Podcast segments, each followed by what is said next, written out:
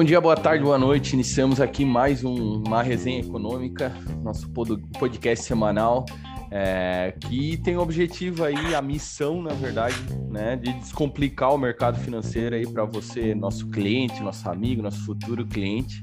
Seja muito bem-vindo. Hoje estamos aqui com o Weber, responsável pela área de renda fixa da especialmente é, especialista político. E aí, Weber, como, como tá a semana, como tá o dia aí, tudo certo?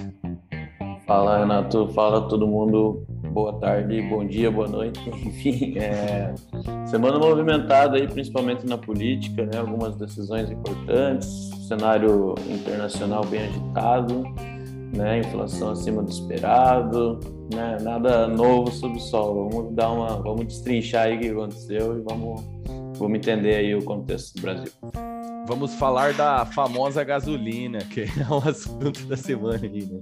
É, então hoje vai ser no estilo Bebeto Romário em 94 aí, né? Vai ser uma tabelinha, tá? Só eu e o Weber aqui. Hoje a gente está trabalhando em reformular o nosso podcast, em breve teremos novidades aí, né? É, então o Weber vai ficar responsável por falar um pouquinho de política e eu vou falar sobre mercado financeiro, trazer alguns indicadores que foram divulgados essa semana e a gente vai discutir, obviamente, um pouquinho de geopolítica, já que o cenário dado é o conflito entre a Rússia e a Ucrânia, né? Aproveitando o gancho aí, indicar um, um documentário, assisti ontem na Netflix, muito legal. O nome do documentário é Winter on Fire e é, evidencia uh, o conflito da Ucrânia, o conflito interno na Ucrânia em 2014. É, o Inter on Fire é, explica um pouco é, do que foi aquele conflito e nos ajuda a entender o que a gente está passando agora. Então vale muito a pena conferir o, o documentário da Netflix, tá? Então o Inter on Fire vale muito a pena dar uma olhadinha nisso aí. Trago também uma curiosidade: na segunda-feira a gente vai ter uma alteração é, no horário do pregão aqui no Brasil e voltamos a fechar a bolsa às 17 horas por conta uh, uh, do horário, uh, horário de verão americano, tá? Como o Weber adiantou um pouquinho, vamos entrar agora no mercado financeiro. essa semana a gente teve aí uma expectativa de continuar as altas nas taxas juro no mundo e aqui no Brasil não é diferente. A gente está se deparando aí com uma inflação é, ocasionada principalmente pelos embargos ao governo russo, né? É, que é um grande exportador de petróleo no mundo, e a gente viu aí o, petróleo passando essa semana de 130 dólares o barril, né? Então realmente avançou muito. Isso deve impactar nos combustíveis, como a gente já viu o preço da bomba da gasolina aí é, é, subindo essa semana, de ontem para hoje, inclusive. E uh, como a inflação bate nos combustíveis, vai bater em todos os produtos, porque, né, obviamente, o preço do frete dos produtos vai aumentar né?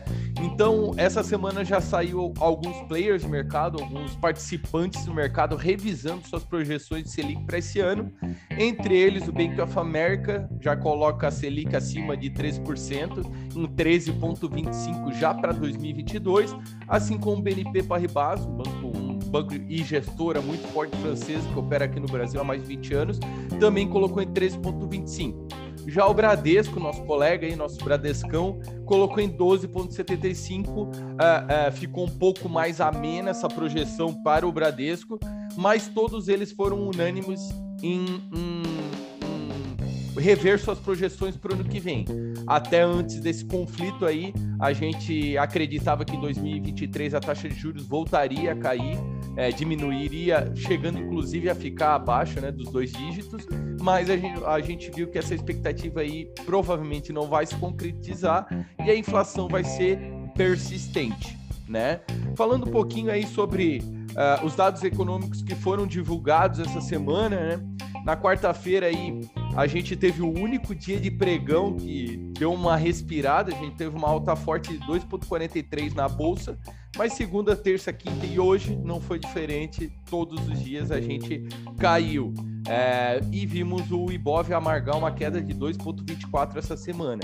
Né? Então, realmente a gente está sofrendo, apesar de a gente ver o Brasil sofrendo muito menos do que lá fora. Né? Principalmente por conta da herança que a gente teve no último semestre ali. Então, na quarta-feira, a gente teve a divulgação da é, produção industrial aí, eu estou falando mensal, tá? Então, fechamento de janeiro ainda, menos 2,4, onde era esperado menos 1,9. Então, a gente teve uma queda aí da produção é, industrial maior do que a gente imaginava. É, na quinta-feira, tivemos o índice de evolução de emprego, o famoso CAGED, né?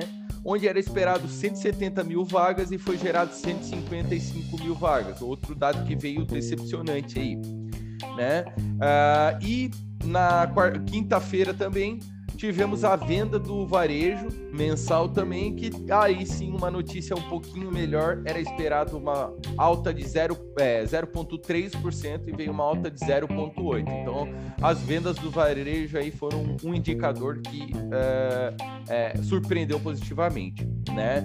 E hoje saiu o IPCA esperado, o IPCA de fevereiro, desculpa, a 1.01. Era esperado 0.95. Então vem um pouquinho a mais, principalmente pela essa inflação ocasionada uh, pelo conflito lá no leste europeu, né? E, e acabou subindo, como a gente falou anteriormente, né? Acabou subindo é, o preço da gasolina e isso impacta toda a inflação. A gente vinha é, vendo, observando o IPCA arrefecendo e a gente falava muito sobre o segundo semestre que a gente teria um IPCA mais ameno. Claro que a gente não contava com esse conflito armado lá no leste europeu. Então, realmente a gente vai ter um impacto muito grande aí no IPCA para os próximos períodos, o que a gente vai ver uma taxa de juros ainda maior para conter essa inflação, né? É, aí, com o fechamento, a gente tem aqui uh, o IBOV, no dia a gente estava caindo até o momento que a gente observou 1,7, essa queda já acelerou, tá? É... 2% e o dólar... agora. Oi, desculpa. 2% agora. Exatamente, acelerou bastante a queda, né? É... E o dólar, ele vem subindo hoje 1%. Uh, no mês, acumula uma queda na bolsa de 1,33, acelerando um pouquinho, como a gente falou, e o dólar aí ainda caindo 2,16 no mês. É, a gente vê uh, o real se valorizando em frente ao dólar, principalmente por dois pontos. É, muito dinheiro estrangeiro vindo para cá né, por um custo de oportunidade que a gente tem aqui, um juro real mais interessante, a gente pode destrinchar um pouquinho mais para frente, e principalmente a Rússia é um competidor direto para investimentos estrangeiros. Como a gente vê muito dinheiro saindo da Rússia, um destino muito interessante para esses investidores é o Brasil.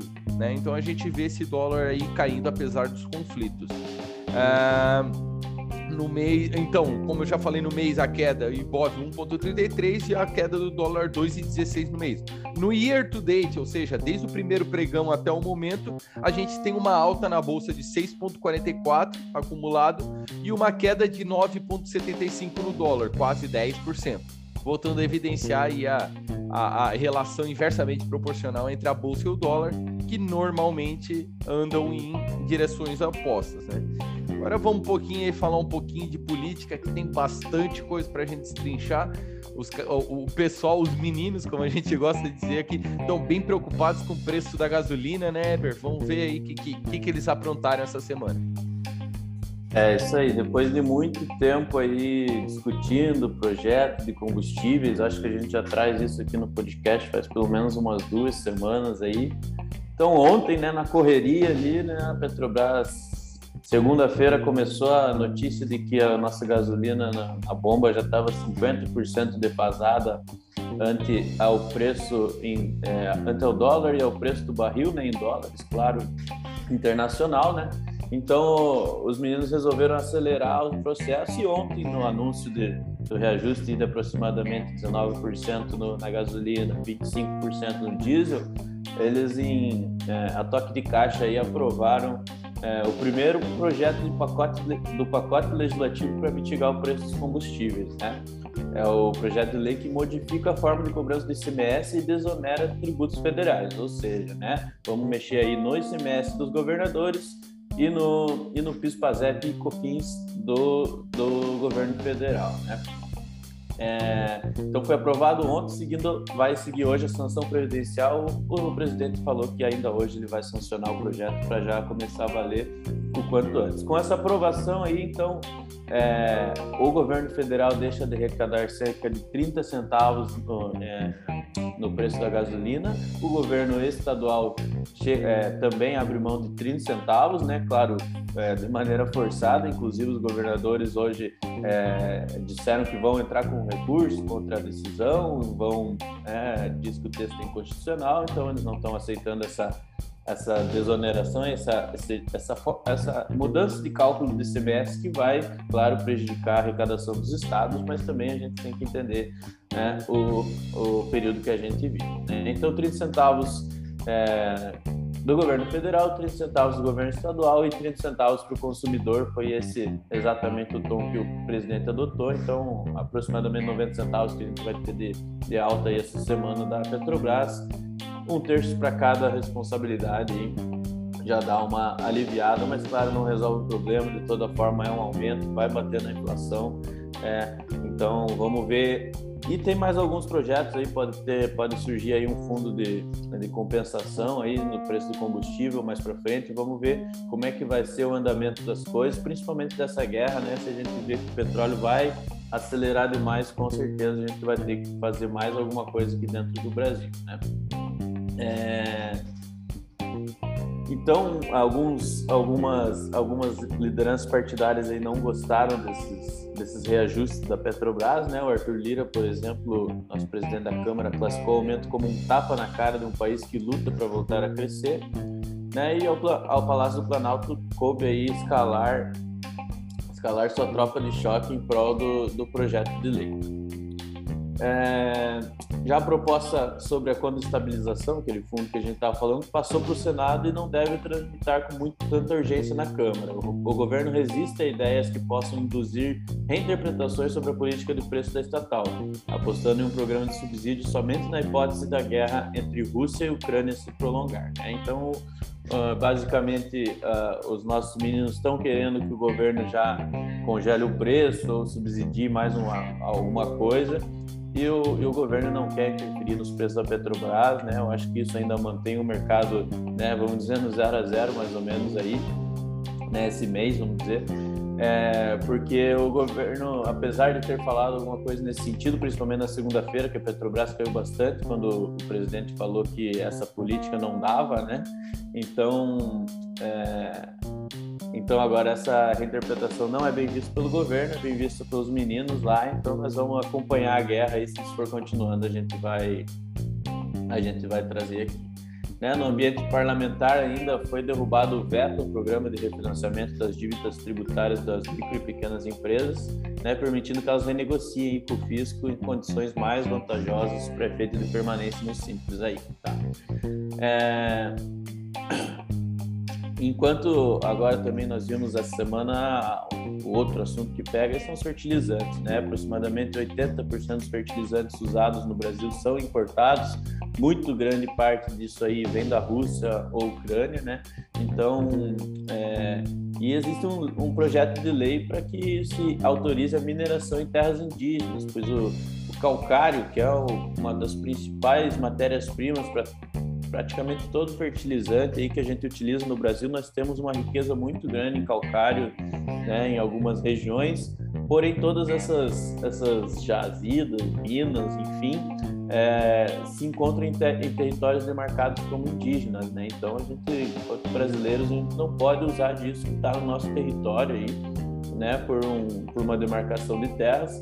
Então, existe um projeto de lei para liberar essa mineração em terras indígenas. Né, muitas críticas ao projeto, né, inclusive vem se avolumando essa semana. Então, hoje a Tereza Cristina conseguiu apoio de outros ministros aí, análogos da América do Sul para levar a ONU é, né, para da, da ONU a alimentação e agricultura, né, a FAO, a, a, o, o órgão responsável. Né? Então, uma proposta que exclui os fertilizantes das sanções econômicas por guerra e questões geopolíticas. Né? Então, o Brasil, via diplomacia, inclusive para a América do Sul, vai tentar reverter a situação dos, dos fertilizantes. Né? Hoje, inclusive, ela lançou um plano nacional de fertilizantes, já pensando em muito desses, em muito desses pontos aí. É, então, falando um pouquinho da eleição agora, o Kassab, que é o manda-chuva do PSD, insiste em Eduardo Leite para esfriar a aliança com Lula no primeiro turno né? E o governador do Rio Grande do Sul deve decidir nas próximas semanas aí se ele, se ele vai encarar aí uma, uma, uma candidatura a presidente pelo PSD. E o PDT ofereceu a vaca de vice na chapa de Ciro Gomes ao apresentador da Atena, né, que tinha se lançado como presidenciável, chegou a desistir e agora surge como nome de possível vice ao Ciro Gomes aí. Já o ex-presidente Lula alertou ontem suas bases sobre o clima de já ganhou. Ele defendeu uma colisão ampla, englobando inclusive ex-adversários do PT. E indicou estar próximo de fechar apoio a Alexandre Calil para o governo de Minas Gerais, aí, junto com o PSD, que ele quer trazer o PSD para essa federação aí é, nas próximas eleições. E, finalmente, coube ao presidente da República sentenciar o destino político da Tereza Cristina, né? Ela vai ser candidata ao Senado, que estreita ainda mais as opções para vice. Ou vai ser o Braga Neto aí, provavelmente vai ser o preferido aí. É, durante a live ontem, o Bolsonaro também antecipou a desincompatibilização de outros oito ministros. Então, Gilson, Mar... Gilson Machado do Turismo, Guilherme Marinho do Desenvolvimento Regional, Damares Alves da Mulher, Família e Direitos Humanos e Flávia Arruda, secretária de Governo, vão lançar suas candidaturas ao Senado. Tarcísio, Onyx e o João Roma, da Cidadania, serão candidatos respectivamente aos governos de São Paulo, Rio Grande do Sul e Bahia. E o Marcos Pontes, nosso ministro de Ciência e Tecnologia, vai ser postulante à Câmara Federal, aí, deputado federal por São Paulo. Né? Então, é, acho que com relação à política foi mais ou menos isso. Vamos ficar de olho o que mais vai acontecer com esses combustíveis. Né? Provavelmente, se o petróleo continuar subindo semana que vem aí com novas sanções é, para a Rússia, hoje, inclusive, o nosso mercado chegou, estava menos 0,6, menos 0,7, né? E o fim da tarde aí o Biden anunciou é, um corte no YouTube a todos os canais estatais e patrocinados pelo, pelo governo russo. Então isso acentuou ainda mais a queda da, da bolsa, com medo de que realmente isso se transforme numa terceira guerra mundial, né? Ainda mais que ele falou é, é, muito claramente que é, que não quer é, lutar a terceira guerra mundial dentro da Ucrânia, ou seja, ele vai esperar o Putin avançar além das fronteiras da Ucrânia. Isso, se essa guerra persistir, né, se ele ganhar, acabar ganhando a Ucrânia, ele vai aguardar para que venha, né, aos limites da OTAN ali, e aí sim está desenhada a Terceira Guerra Mundial, né? Lembrando que agora os islâmicos estão entrando na jogada, né?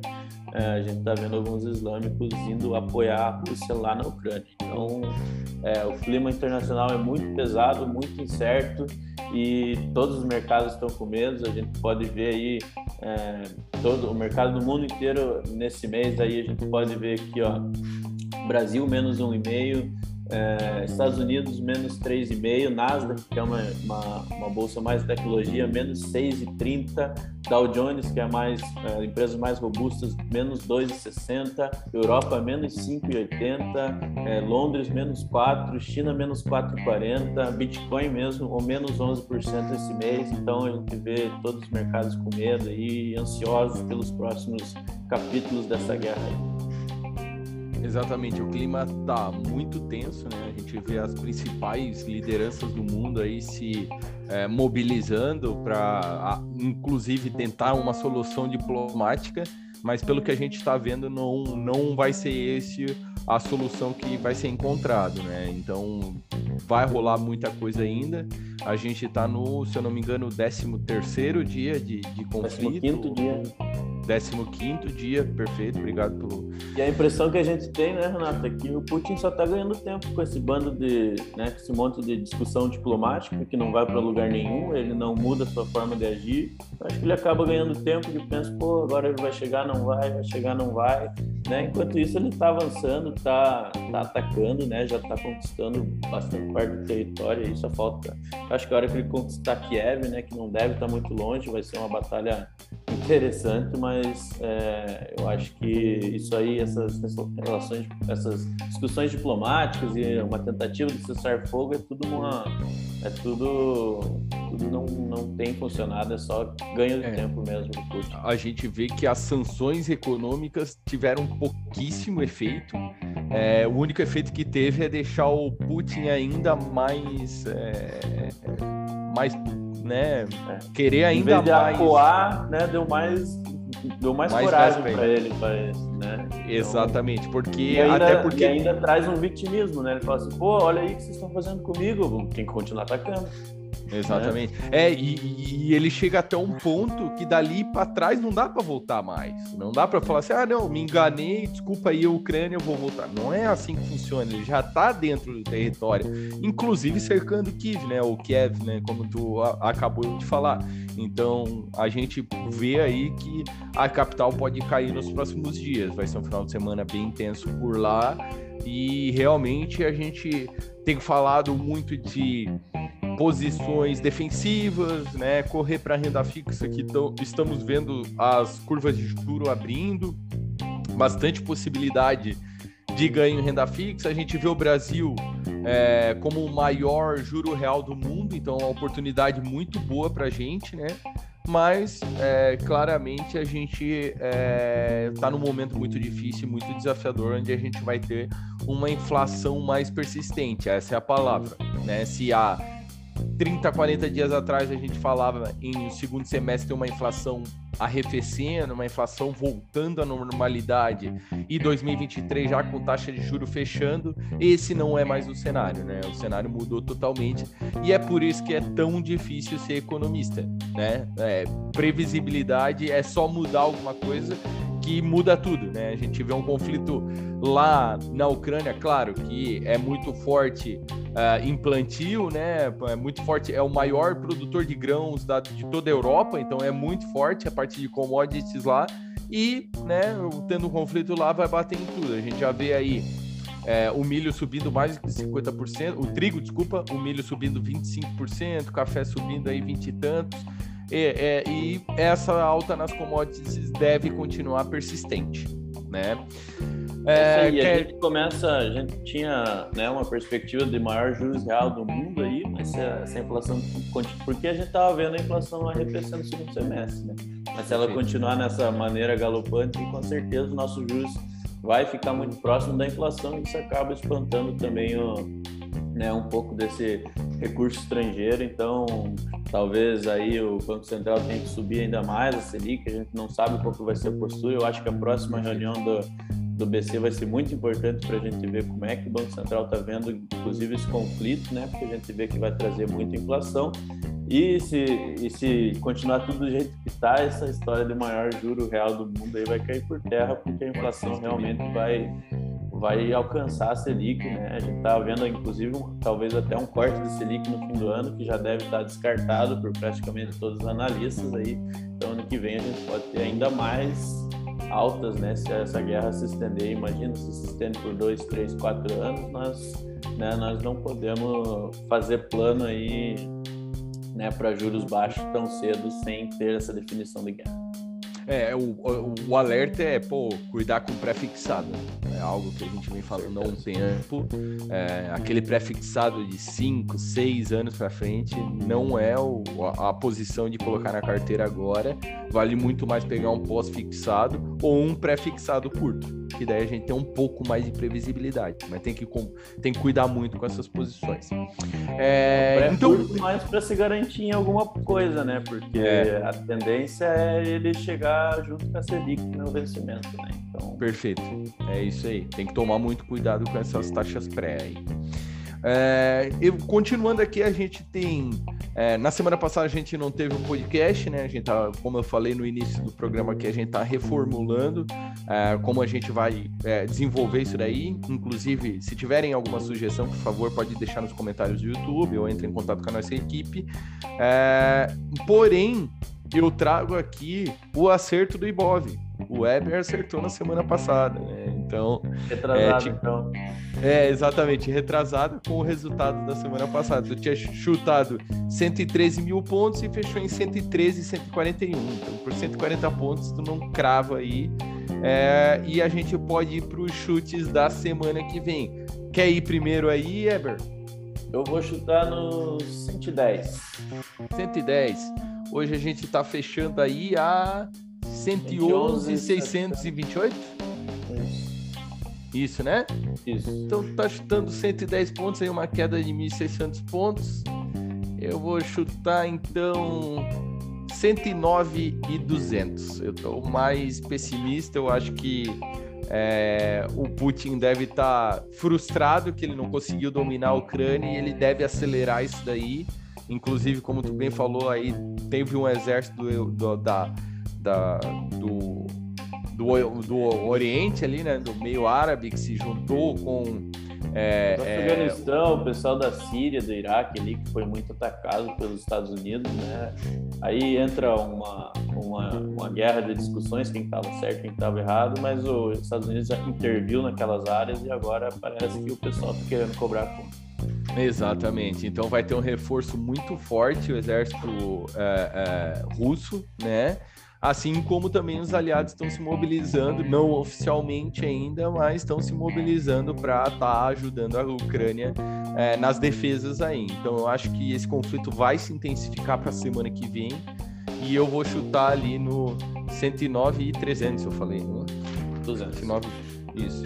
Então eu fiquei em 109 e 200 e você 110 mil, é isso? Então, então, fechando aí o nosso podcast, né, pessoal? É...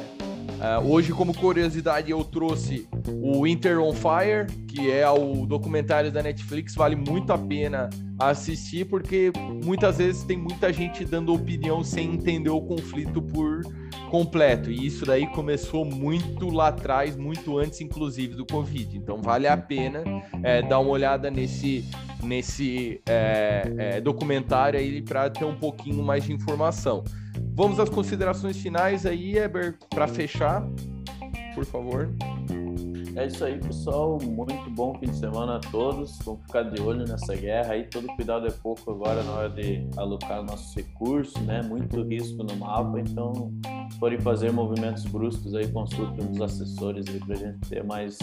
pra gente ter uma segunda opinião, às vezes, né? Do que fazer com o nosso dinheiro aí. Consulta o assessor pra gente deixar mais claros os riscos e, e oportunidades que a gente tem nesse cenário aí. Perfeito. E sempre lembrando, né, que é nesses momentos principalmente que a assessoria aparece. É, a gente tem ferramentas para se proteger, a gente tem é, produtos para se proteger e a gente está aqui para ajudar. Então, né, por que não a ajuda de um profissional? A equipe toda da Siglo está à disposição e precisando, né, só chamar, seja no YouTube, no Instagram, em qualquer mídia ou até mesmo no WhatsApp dos assessores aí que a gente tem uma comunicação bem aberta com os nossos clientes. É, uma boa noite, bom dia, né? Dependendo da hora que você está vendo. É, um ótimo final de semana e vamos aos ganhos.